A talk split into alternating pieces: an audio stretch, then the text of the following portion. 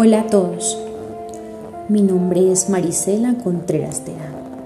Soy estudiante de la Fundación Universitaria del Área Andina, específicamente del programa de licenciatura en Pedagogía Infantil.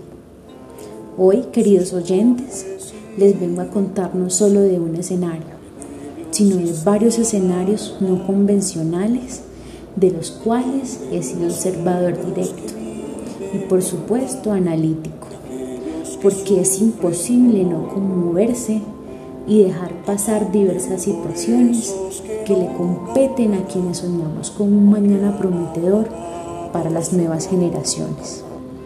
Desde ahora, escuchen y analicen. Martica, la señora de la tienda de la esquina, tiene tres hijos varones, de 5, 6 y 9 años. A diario se escucha a la señora a mil gritos insultar a los niños porque mienten en muchos aspectos de su vida diaria. Por ejemplo, quién ensució la cocina, el hecho de una mala nota académica, el desorden en el cuarto, entre muchas otras cosas por las cuales ella exige honestidad y compromiso por parte de ellos. Lo que ustedes no se imaginan es que ella misma manda a los niños a negarla cuando llegan los famosos gota a gota a cobrar la cuota semanal. Inventa excusas falsas para no participar en las juntas comunales. Y pare de contar, o por lo menos que se deduce de esto. Carmelo, por su parte, es un señor de avanzada edad que tiene a su cuidado dos nietos también de seis años.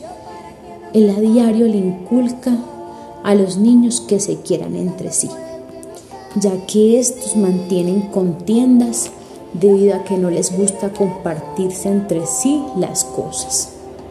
Pero don Carmelo es el mismo que dice y aplica el adagio la letra con sangre entra y es conocido en el barrio por mantener pequeñas rencillas con la mayoría de los vecinos. Andri es una niña de 7 años cuyo temperamento se hace notar las veces que va donde Martica, sí, Martica, la doña de la tienda, y dice malas palabras cuando no quiere esperar que la atendera atienda a quienes estaban con anterioridad a ella.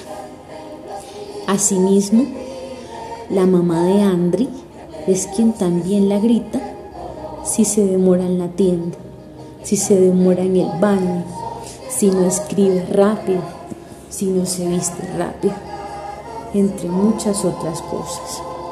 Los procesos de desarrollo, según la edad de los infantes mencionados, se remite al estadio preoperacional propuesto por Piaget, enmarcado por el egocentrismo, uso de conceptos e ideas descentralizadas sobre causa y efecto.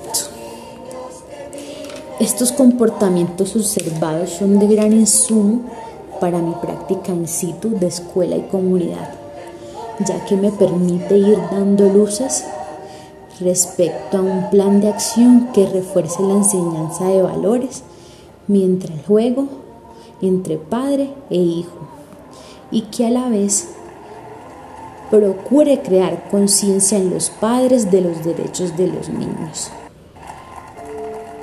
Este juego de valores sería de doble direccionalidad, ya que movería fibras en los padres, que evidentemente también son adultos cuya niñez se vio afectada por ciertas pautas de crianza y a la vez un acto pedagógico con los niños al reforzar ciertos conocimientos humanos de los que carecen. Asimismo, reforzar ciertos conceptos de las pautas de crianzas que tienen estos mayores. La observación directa llega a ofrecer una gran ventaja como método de recolección de datos, permitiendo una relación directa entre el investigador y el objeto de estudio y brindar datos como los que acabo de dar a conocer, que de otra manera no se podrían conocer. Considero que cada persona se educa con el ejemplo, es decir, si pretendemos que nuestros niños sean puntuales, al tiempo que nosotros llegamos tarde a todo lugar, por allí el camino está errado. Cada adulto con ciertos problemas conductuales o emocionales fue un niño que en su etapa vivió un trastorno infundado por su adulto y no lo superó. Pero nunca es tarde. Es más fácil construir niños fuertes que reparar adultos rotos. Cada niño debería poner un cartel que dijera, tratar con cuidado, tiene sueños.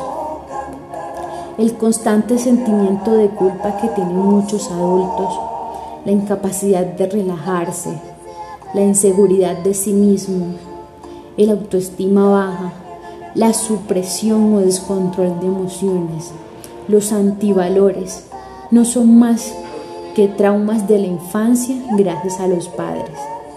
Y así ellos también son adultos cuya crianza a los hijos se basará en lo que ellos recibieron, a menos que gocen de un espacio donde ellos se puedan corregir o redireccionar